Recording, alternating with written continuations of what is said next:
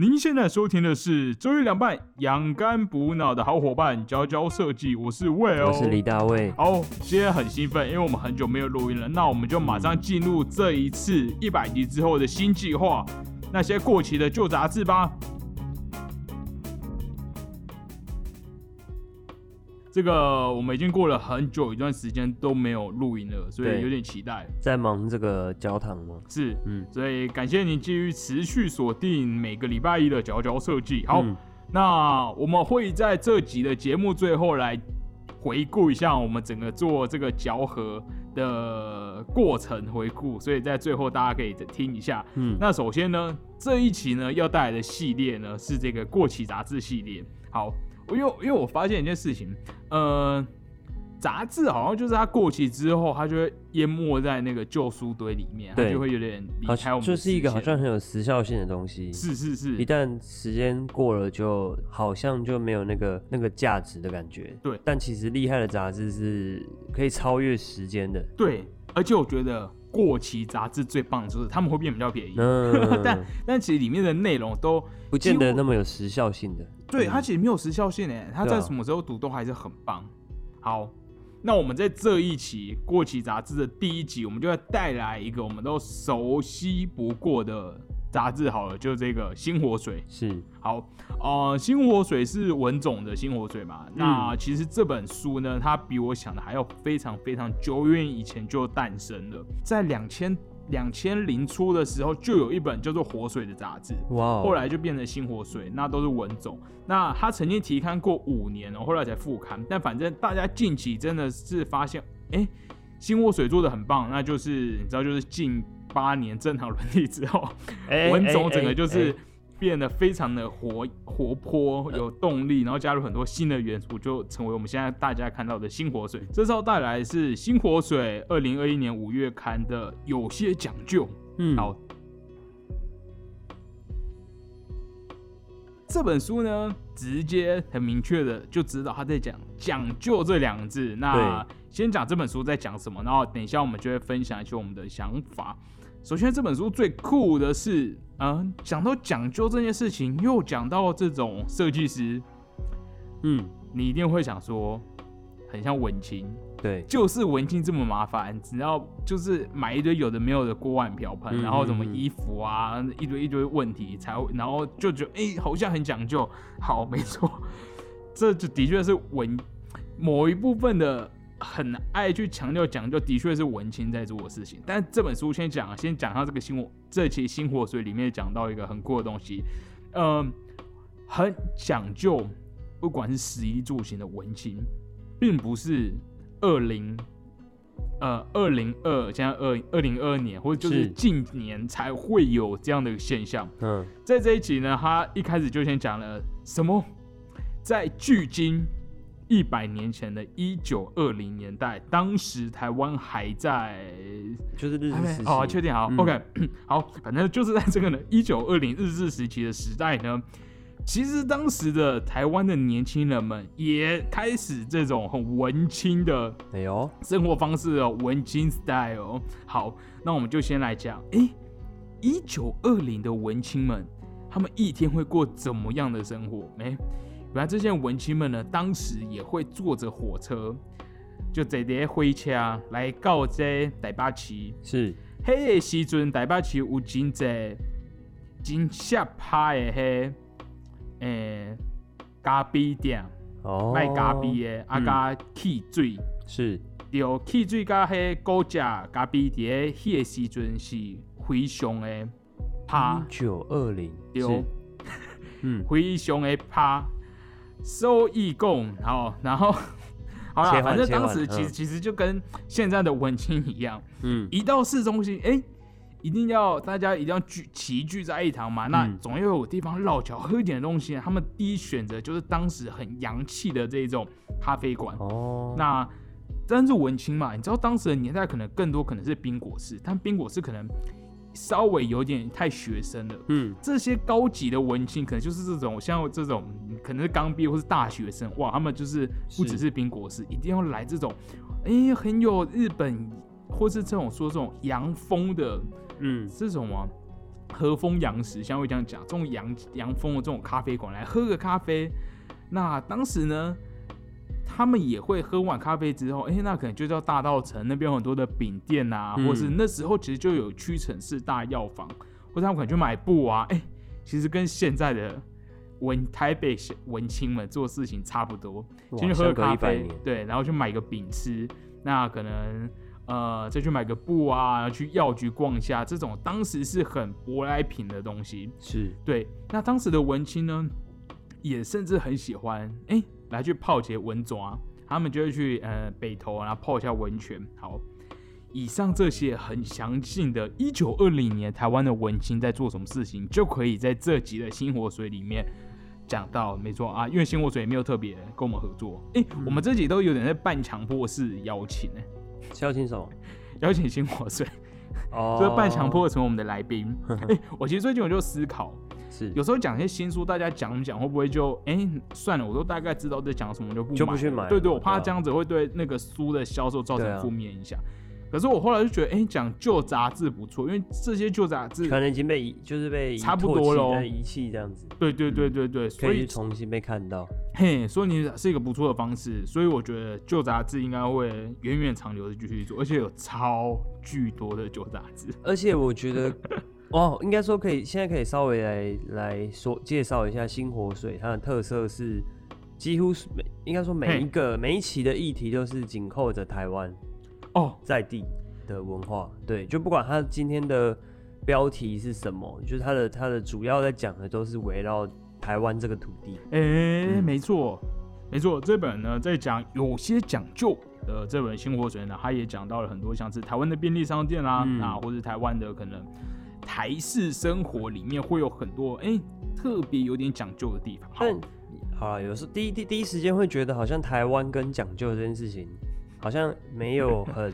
很能放在一起。你所以你是等下，你说你觉得台湾不讲究吗？我第一时间真的会觉得不是一个讲究的哎、民族，举个例，举个例，你什么时候觉得嗯可能有点不讲究哦？就是你脑袋可能会想过一些画面，就是是街道啊哎的画的风景，或者是是招牌很多啊，然后比较不羁吧。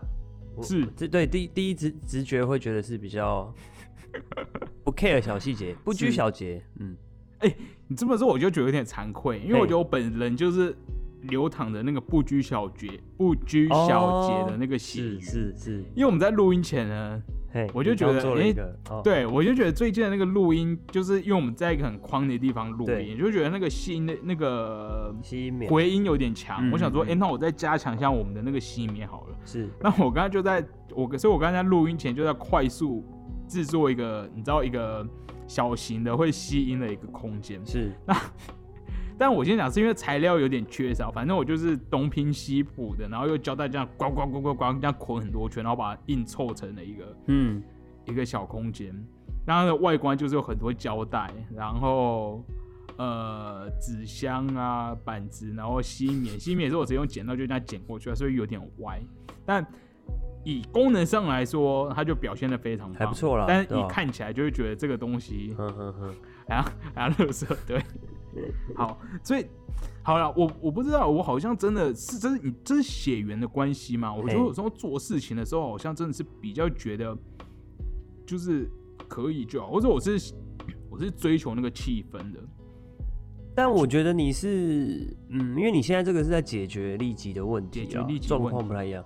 我说的不拘可能是一个长期累积的结果，哦，对，就是可能摊贩的样貌啊，嘿嘿或者是就是刚刚说的这个街道风景啊，或者是一些公共的一些家具什么的，对，是。这这个方面但讲到这个哦，我觉得可以分享一个很有趣的，是台湾人的不拘小节会不会跟我们就是我们的社会这么的流畅有关系呢？这东西先讲到，我们刚才从一开始讲到一九二零，就是日治时代嘛，对不对？嗯那我们就先来讲新火水在里面就会讨论了“讲究”这个词，哎，在台湾，在或者是说在日本，在国际上，在不同的语言之间，这两个字到底什么意思呢？以中文来说，讲究、讲讲有点是什么？有点像是分辨嘛。然后嗯就感觉有点像是我个人解读，有点像钻研，所以它会有点是，它会分出哪个是好的东西，然后特别去专注在一个小细节，那顺特别去研究某一个东西，那把它运用出来。我觉得这是一种讲究的方式也可以说是一种品味的展现。的展现。嗯，嗯，那在英文里面讲究有时候甚至可以说有点像是太有点 picky 嘛，但这比较负面的讲法，就是他特别的嗯 picky 要怎么讲？呃，就反正他有很多你知道针对小细节很很很很比较要求的对。，嗯，那这边呢，刚刚讲到了日治时代，所以这边要讲到，我要先深呼吸一下。我们要讲到这个讲究的日文呢，就是这个 kodawari。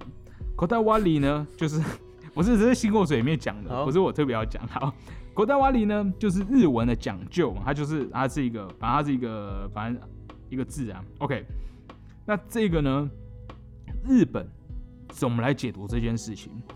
这个呢，日文的讲究 “kotawari” 呢，它有拘泥、固执的意思。哎，那根据日本日本有一本书叫做《读空气什么探表里谈笑日本语》一书中，他说这个呢，kodawari 呢，它可以说是因为一些小事情、小细节，而对正在进行的事物造成耽搁、阻碍，无法前进。诶，这么说，它甚至可能会阻碍到主线的进行。那这种方式呢，诶，是一种讲究的表现。那我就想到，台湾人有时候不拘小节，嗯或是比较不讲究这件事情，是不是成就了我们这个办事效率极高？对，有没有？有确实，听说听说日本哦，连那个嗯什么盖印章，哦，就是可能好像说最大头的老板是正正的盖，然后什么部长、经理每个人哦要稍微哦逆时针转二十度，然后代表有点像是他哦诶，就是尊稍，微的对尊敬，稍微那种低头尊敬的感觉。哇，这哇，这每个人是转转转多这零点几秒，整个国家速度就慢下来了，嗯有没有？所以我觉得台湾这种稍微比较不讲究，说不定就造成我们整体做事情都非常的快速。对，尤其是呃，在有时候在办一些文件的时候，公部门，是，嗯，那大卫，你觉得你有什么时候是你觉得特别讲究？哎、这个我真的有想过，哎，你一定有，哦我觉得你一定有。啊你说我个人 吗？你个人我觉得你个人一定有，哦你一定有某个什么坚持。可我自己那个到底是洁癖还是讲究，我也不知道。可可可，像什么部分？嗯，讲究吗？你说生活中哦，生活中，不管是器物啊，那还是说呃行为，或是场域，任何有可能你觉得，或者你呃，，对你自己觉得他是一个会觉得想要表现，东西会想要有那个它的位置，它的位置，哎、每个东西有它专属的位置。对我觉得你是嘿，因为因为大卫，呃，反正因为我们现在住在一起，大卫他有时候就会看不过去，觉得整个房 房子很乱，他就开始打扫。之后你他打扫之后，东西就会变得超整齐的，知道他在哪。就是我会觉得都要有一个衣柜，然后不能在一个模糊的 公共灰色区域。哦，对对对，所以他一定要有个很明确，那就是他要放的地方，对就不可能都可以，任何东西可以被归类，都可以被归类，嗯收纳纳斯。超整理。这的确是一个讲究的讲究的表现。哎，嗯，嗯嗯嗯，然后其实我也有我也有大概想了一些，到底台湾人讲究的地方是什么？是是是，，马上联想到的就是跟现在生活很有关系的，就是刚取消的这个十连制，哎，算？吗？啊，我嗯知道你要讲什么，你该不会是胶带吧？胶带就是大家十连制，因为会用胶带，然后把那个东西贴在门上，哦，是吗？哎我受不了那种胶带，哦，就是有一点，哎、你这个很务实，是、哎很很务实实力，哦很很举例，没错。但我在讲的是好，我在讲的是好的啦，好的哦，好的好的，嗯这是好的，就是说嗯。十连制或是戴口罩这件事情，是是是，这样算讲究吗？就是我们很乖啦，哦，你说我们很乖，就你上面政策说要戴，嗯然后大家就会很乖的，呃，跟着做。嗯嗯嗯嗯嗯。嗯，防疫方面的讲究。哦，这也是，这样很扣合时事欸，对而且我们刚好已经跟十连制说拜拜，哎、，对，刚好刚好结束这样，有点真的是有点不适应，因为突然觉得进出自如，对不对？对进出自如对对对，反而超不习惯，我真的反而等可以拿掉口罩的时候，会觉得很怪耶，嗯，就像是感感感觉会有一点天体营的感觉，天体。是。过度自在。然后再来还有一个就是台湾非常有名的手摇饮文化，嘿，嘿就是嘿。调整糖跟冰这件事情，超对耶，讲究，这很讲究哎，很少有这么讲究一个你说的是。小小小甜点的、你这么说没错，我觉得有时候在，嗯、我现在看到在日本，有时候的确会喝到，哦，这个饮料也太甜了吧，真的对啊。遇到甜的饮料，尤其是大家一直在说什么哦，什么日本的 Seven 里面，我自己个人啊，不是全部人，嗯，大家会是说什么日本的 Seven 里面的什么珍珠奶茶或者什么咖啡拿铁很好喝，可我常常喝到不小心觉得太哦甜了吧，对，就是受不了。就觉得那是一种规格化的那个制式产物，是被我们已经被宠坏了。你这么一说，我真的觉得台湾人很讲究欸。对啊，这方面因为台湾除了如果你是海外的听众，我一定要讲，台湾大概在十年前开始哦，就可能只有哎、我想要呃三分糖，然后半糖，然后七分糖。我跟你讲，在近十年内呢，嗯我们已经进化到了一个前所未有 picky 的一个族群。嘿现在很多地方有提供微糖哦，再减半，那就是一点五分糖。真的是所以台湾已经出现了啊零分糖、一点五分糖、三分糖、四点五，然后多少？嗯六吗？然后七点五，然后 anyway 已经细到已经是大概有五六个等级你可以选，我觉得非常的棒。而且很多时候是，哎、有些小吃店可能会是酱料让你自己加这种。哦，可以自己对很多可以自己再调整。哦，你这么讲，我真的觉得很棒哎不，过这感觉是一种克制化的是克制的那个精神吗？有时候有时候会觉得有点民族性太过克制化，太过习惯克制化，对，所以你可能比如说你要做家具什么的，大家就会觉嗯得哎、可以可以克制化吗？可以改个可以改个尺寸吗？哦，就是会嗯太无限的那个上纲这样的观念。是，对，但我还是觉得很喜欢这种讲究，还是有一种控制感嘛。哦，这种很，爽的感觉。嗯嗯嗯嗯嗯嗯，好，所以讲究，进来讲到讲究，除了那个分享台湾人的习性给全球的华人们在收听以外，我觉得身为设计师以及这个电台毕竟是以一个设计为主角，那我们接下来就来聊聊，呃，设计师的讲究在哪里？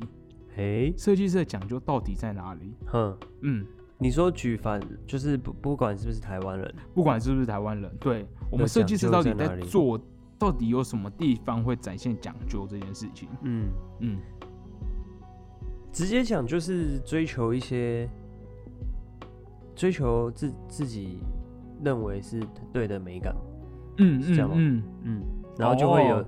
有一些执行的不同的方式，是。比如说从基本面的画面的和谐，嗯嗯什么嗯，匀称这些是吗？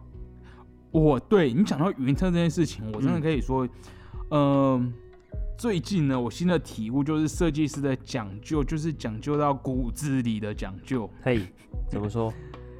呃，我发现，在盖三 D 的时候，嗯，最棒最棒那一瞬间，就是它所有的圆角都一样大，所有的数所有的尺寸全部都是没有小数点以下的数字，全部都是超哎、美、超干净等一下，。这个我要提出，我很喜欢这个讲究。这个我要提出，哎、好好好，这你个人就是个个人坚持，我个人对坚持，我觉得三 D 就是每个东西都是我，你都是一定要清楚定义它的数字是多大，然后要一体一气呵成的那种感觉。所以你还会很在意数字要是整数哦。我会觉得要整数，哦，我以前很在意，我以前很在意，嗯。可是可是我渐渐的会觉得，哎、为什么我好像不能被数那个数字绑住？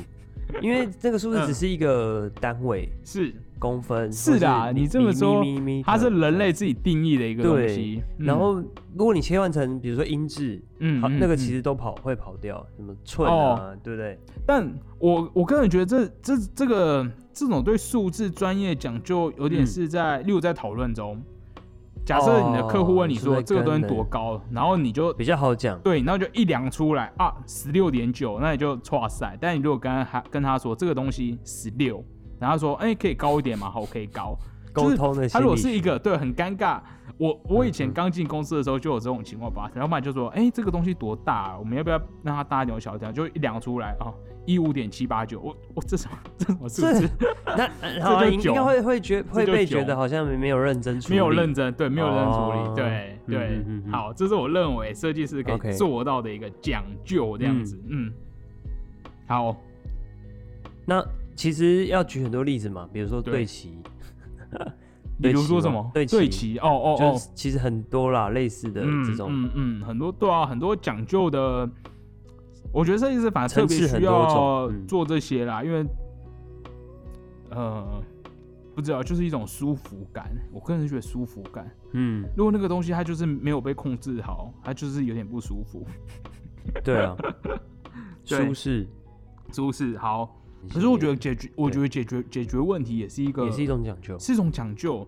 我不知道成为哎，产品设计师，我就会一直觉得说，每一个地方它都要有它的功能，不然我干嘛要这个东西？嗯，就是我好像不喜欢装饰性的东西，我觉得这也是一个讲究，或者说怎么讲？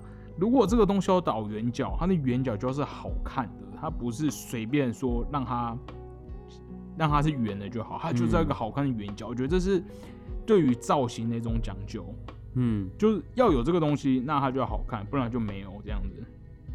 算算吧，这是其实我可以发现，以讲究这件事情来讲，尤其是塑胶射出的制品，有时候在市面上你会看到很多的塑胶的制品，那一个你一定会觉得，诶，它你不会觉得它是一个设计品，但我近期的发现就是在于很多细节的掌控，例如今天有个水桶好了，呃，呃不要讲水桶，一个脸盆好了，好，它脸盆底下通常都有圆角嘛，就底面，那最上面它怕刮手会有圆角，但是其实这两个圆角常常都不一样大，因为对于可能哦。工程师或对于比较拔模方便，对，拔模方便，或是快速想要，反正 anyway，它就是这边要有个圆角，下面有个圆角，不会割手就好。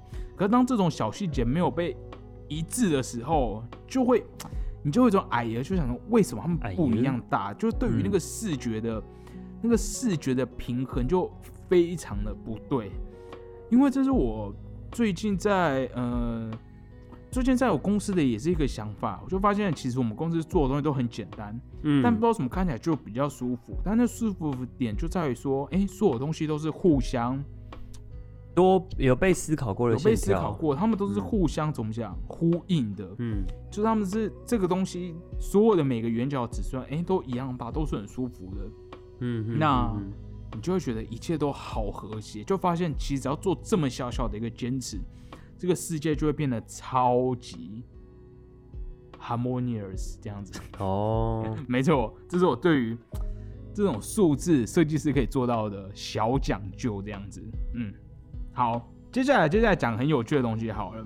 讲到讲究，嘿，那我们就来玩一个文字游戏。哎讲究啊，你稍微变化一下音，将就它就会，变成 对，就是讲究。这是一哎你直接 get 到哎、这是一本书哎，这是一本书这，是一本机诶、台湾的机构设计前辈出了一本嗯书，他叫《讲究与将就》。啊，感嗯觉很适合在机构里面。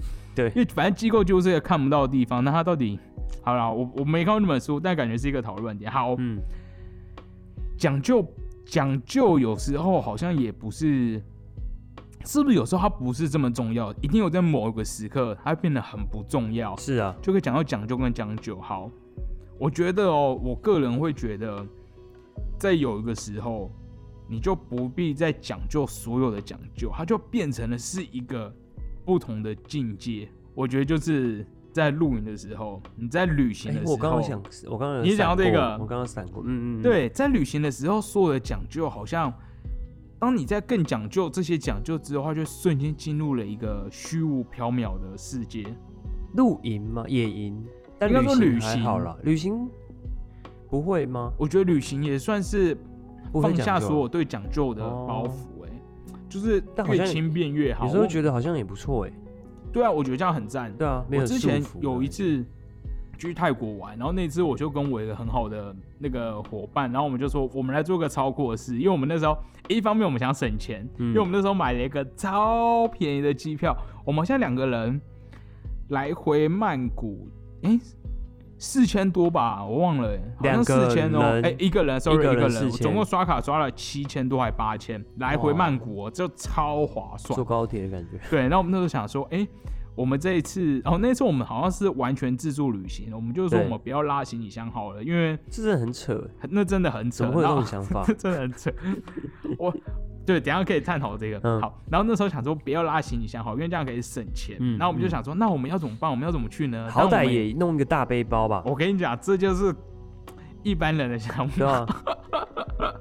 我们就想说，啊，如果要买背包还要花钱，但我该不？我跟你讲，因为好的登山包一个都动辄七八千块，会比我们的机票还贵。我们就说不可能，我们好不容易省到钱，于是我们就灵光一闪。是。如果你是这个台北文青们，你们一定有一个，一定会想到某一个东西，很大的大家，很爱的一个巨型巨型包包，它就是你可以背人台，你可以买材料，可以嗯做一堆事，好，可以搬家，是。就是 IKEA 的蓝色背包。好，所以我们那时候就直接 背了 IKEA 的蓝色包包，然后我们就直接出发去曼谷，而且我们还不是只待在曼谷，我们还不小心去了某一个小岛，就是我们那天去小岛的时候，要先一大早到。到某一个车站，然后搭搭搭巴士吧，然后巴士好像搭七个小时，然后那个就是所有的行李都在里面，对，所有行李都在里面。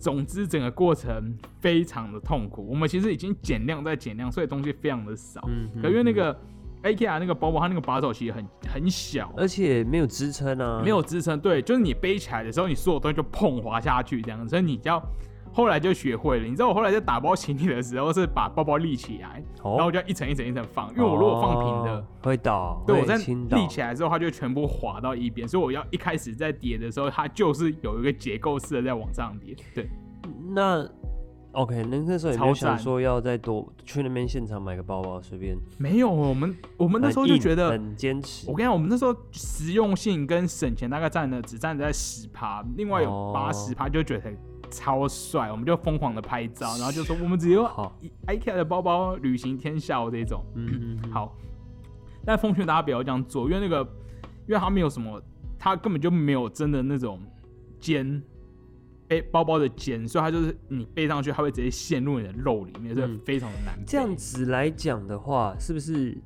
经济就是各方面越越越富裕才比较有可能去谈讲究？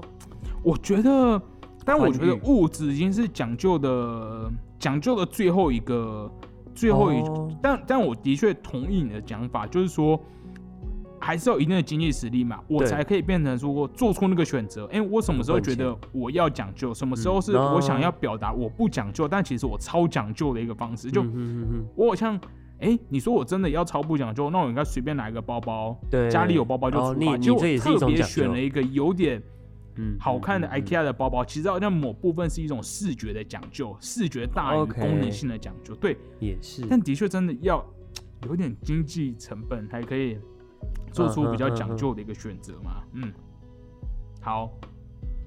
但是大家放心，物质都只是讲究最末端。我觉得在我们任何心态吗？对心态上，嗯还是可以达到自己的一种讲究。嗯嗯，好，这一集发现我们一直称赞台湾人，说台湾人哎是这一个、呃行政效率很高，因为我们对于这种枝繁末节的小事丝毫的不讲究。嗯，那台湾人也对于这个饮料甜度，我们这种饮食方面也是超乎世界常理的讲究。是 没错，那不免俗的，身为一个这个想要带来、想要为设计界带来新活水、新泉源的这个呃电台跟杂志，还是要对社会进行一些温柔的。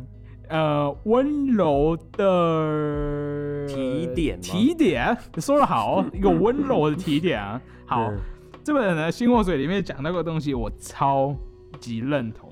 嗯，他讲到一件事情呢，呃，在台湾，我们是不是对于文字、对于外文这件事情非常的不讲究？包含好，包含我们自己电台，我自己嗨好，像每次看到一些字都会自己随便乱念。好，就是我们对于文字的，尤其外文的敏感度似乎稍低了。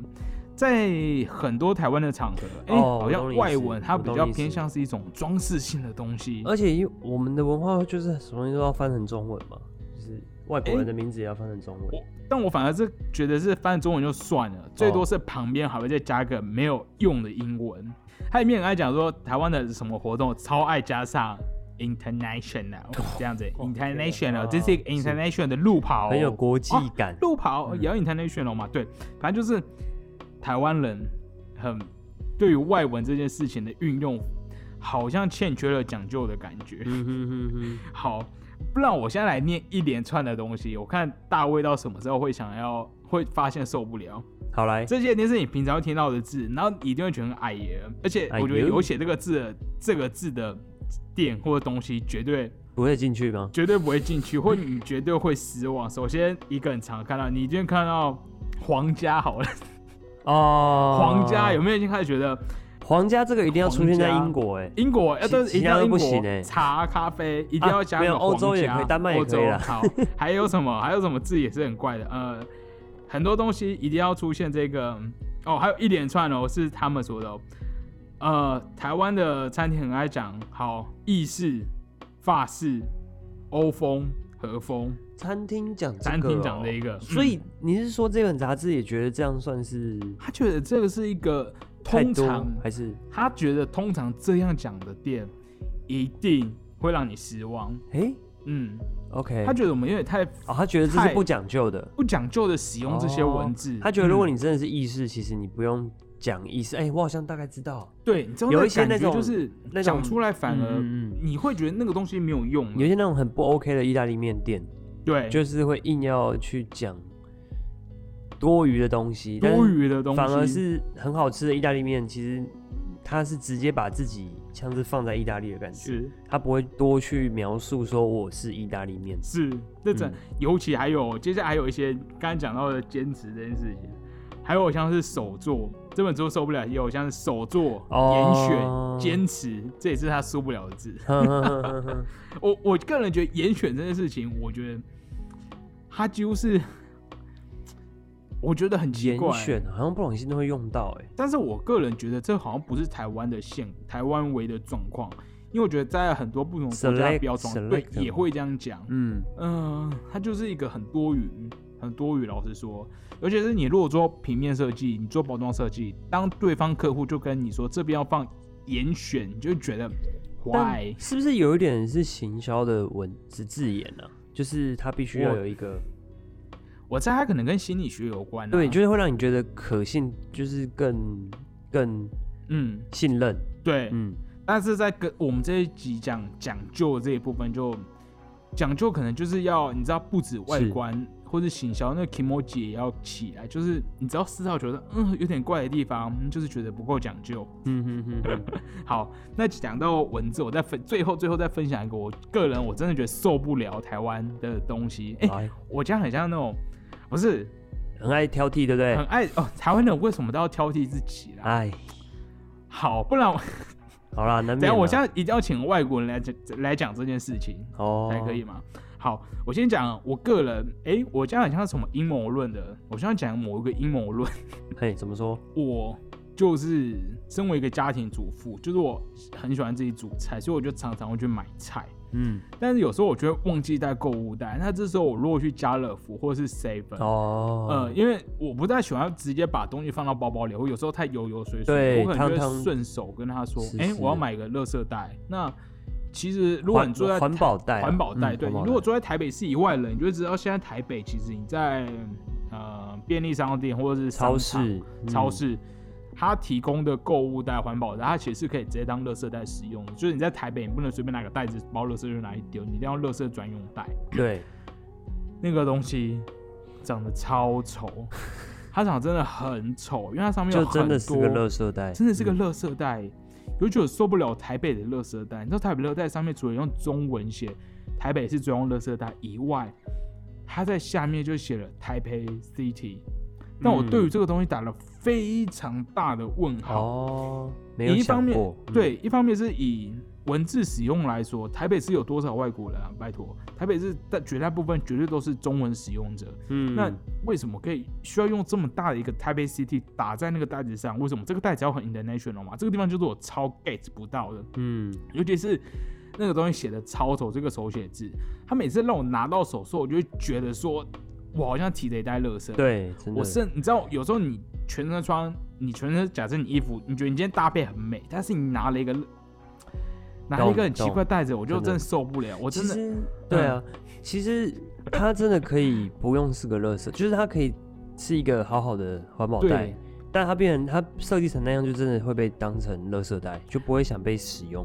对，我不知道怎么，其实这这个环保的好看一点啊，环保的心意其实也被磨灭掉了，也是一种是也是一种可惜。对他直接、嗯对他直接就变垃圾袋，对啊不会有有人想重复想拿它来装。食物哎、对啊，尤其是我觉得，嗯、除了语言上的逻辑啦，就会觉得他整个事情都很不对。尤其是有时候这个垃圾袋，它可能被怎么讲？因为它上面是很多手写字，但当垃圾袋那是说带着使用，它它的那个手提是它其实会皱起来的。那它皱起来那一瞬间，对，那些字全部都会扭在一起，哦，根本就所以它看不清楚。完对，完全没有辨识度。它最后只你只能使用它是一个蓝色的，哎、白色的袋子跟蓝色的有些字在上面来来辨识它。那我就觉得这个设计好像非常的有问题。哎、我突然觉得，如果如果让这个袋子变好看的话，其实嗯整个市容是不是可以提升那么一两趴？对啊，因为这个袋子很长，我们提出去丢垃圾、哎、整个好像蛮功德好，一件的。还是我们今天就要发起挑战，就是让我们来重新设计一下这个袋子可能的。好，我们只嗯嗯嗯是丢一块玉啦，我跟你啊，不是 不是丢丢一块 太砖，高级了吧？丢一块砖，拍谁拍谁？丢一块砖，我只是提出，我觉得很多人都做过这样的设计，但是呃，我受不了，就是你知道有些丑的东西，我可以选择不用，可这个乐色袋就是我就是就是会要用，我就是要用，它就哦不能美一点嘛，它真的只能，而且重点是我还我那然后我就决定说，哎、我对于台湾的乐色袋这件这件事情不讲究，感到很很可惜，嗯。然后我就上网查了，没想到其他？台北市乐色袋哦。竟然在 N 年前曾经举办哦票选吗？票选的比赛，啊，然后我看到那个东西长得巨爆丑，嗯哼哼哼哼我看到那个袋子呢，哎、我这样怕攻击到那个作者，因为那个袋子上就是个白色袋子，然后它就是 还是蓝色袋子，我忘了，然后上面就是有画了四片叶子，哦，我不想管你那四片叶子代表什么意思，可是那四片叶子就是非常的小，跟上面好像有细细的线条，嗯，它的辨识度 非常的低，它就很像你随便去一间店，然后随便很丑的袋子，那个袋子为什么不能简洁呢？简洁干净，嗯嗯这就是我想要简洁干净，就这样。好，这这就是我希望台北最后一里路可以达到讲究的一个城市就是你连。我觉得这算是真的是一个讲究了。就当你是连垃圾处理这件事情，你都觉得我要让它好看一点，你在说的这个，新的环保袋是好像没有普及吧？还没有普及吗？那个好像只是某个活动、哎，哦，他好像也不是近年的，他就是某一年，然后我也曾经曾经没看到他。嗯，只是我嗯应该说，我觉得从我们刚刚前面已经赞许了台湾人对于饮食、哦，或者对对于就是讲究不讲究带来的便利，我觉得最后就是如果连垃圾处理这件事情，它都可以达到讲究，嗯，而且我觉得它这个垃圾不是说我举办个比赛，谁画的好看谁就是最漂亮的垃圾袋，要再投而是票了。它有没有办法可以在视觉的和谐上去除不必要的元素，或是说它是不是在它的功能性上，它有还是有个指标性的嗯用处在，嗯嗯嗯而不是说，哎、我直接画一个好看的袋子，然后大家来票选。我觉得这票选已经是一个，这才要交给专业，而不是随便让大家票选。它好像，毕竟不尊重不尊重专业了。对，嗯我觉得有一点这样子，加上它是一个怎么讲，它是一个功能性的物品，我很期待我们在讲究的最后一里路可以把垃圾袋也处理好。好，嗯哼 以上就是佼佼设计你的周一人脉养肝补脑的好伙伴，这也是魏哼，哦是。李大卫。好，那我们就等等，直接差点忘记，我们这一节最后来跟大家报告嚼合这件事。一个收尾嘛，一个收尾，我跟你讲，嚼合我们在上一集呢就很欢乐，耶，我们做了一个嚼合，然后之后就是地狱的开始。我们总共呢总共大家的订购总共达到应该有五十五盒左右哦。最后这周又有五个还没有，就之前那个赞助，然后还没有嗯传讯息，反正就五个漏网之鱼哈，总共就五十五盒。哎、那我们来仔细算一下，五十五盒乘以五五颗，就等于是两百五十，对快三百克，对。哎这快三百克。可是我一批哦，你就把那个蛋这样子搅拌，然后加入糖啊，干嘛叭叭叭叭弄弄弄弄弄，然后一批只能做二十四颗，哇。所以三百颗就等于是我在厨房我总共重复了十十次的动作，就为了做这个糖，那真的是太刺激了，嗯。太刺激了这样子。嗯，但还是很感谢，进来可以，我我其实没有想过，我们第一批原本还以为大概二十几盒吧，是吗？我忘了，但反正最后卖五十几盒，对，非常的酷。感谢支持啊，对，那希望大家也觉得应该还可以啦，我觉得就蛮有趣的口味。嗯，而且跟大家讲一下，第二批收到的人，因为我们第一批自己我自己做完，后来吃一吃，突然觉得，哎、这酒味好像有点弱哎、然后第二批就、哦对加码，就做了一个加强版，就我在包装前又再刷了一个酒上去。那后来又有人收到之后就说，有吗？有我跟你讲有，就是 AD，是反正就是某一个我们台湾某创意中心 某的那个、嗯对的的前职员，哦他他浓浓到不敢开车哦，对他直接跟我说，哎、他吃完之后。我忘了是骑车还是开车，嗯嗯那他就说他直接坐捷运出门，太夸张，好不好？好，但是代表这个酒的加成还是有的。好，然后我觉得嚼合就是一个蛮有趣的过程，虽然我发现做吃的跟我想象中真的完全不同。类似，因为你真的做来做来自己吃，其实其实其实 OK，就是对可能会享受，但是当你要量产给人的时候，真的不是一个我我跟你讲，我到最后已经完全不想吃了，我真的完全不想吃，我我已经对他们感到腻了，这样子。好，反正就是这个嚼和的过程。嗯那嚼和还有什么有趣的过程？我想想看，嗯、就不做啊，就就蛮好玩嘛，拍照、做糖，应该说在一些诶、量的管控吧。量的比如说不是嗯只有糖的本身，你还有其他的包装，每一一个包装每一个包装的印刷物，它的数量全部同时都要到位。对，而且我发现做吃的还也是会有良率的问题。我对跟你讲我丢掉超多的，因为例如我成型不漂亮啊，或者是什么的，然后就有这个问题。但 anyway 还是一个很好玩的，所以它就是呃末日奇品的第一个计划，嗯，那就是这个嚼合，也感谢赞助。那希望我们下次的东西可能不会再吃的，但如果吃的就想要更好吃。那也希望就是就算没有推东西，大家还是可以习惯就是做抖内这个动作。习惯性赞助对吗？对对对随手赞助这样，对对我们赞助管道还没有没有关闭哦，但现在对，已只是经不会有糖了啦。对，不会有嗯糖的，因为糖已经全数售完，因为我们后来包装已经用尽了，这样子感谢大家用台币支持把所有的包装用完。好，嗯，那以上就是这个嚼合的报告。耶，好，那我们就下周一同一时间再见，拜拜。拜拜。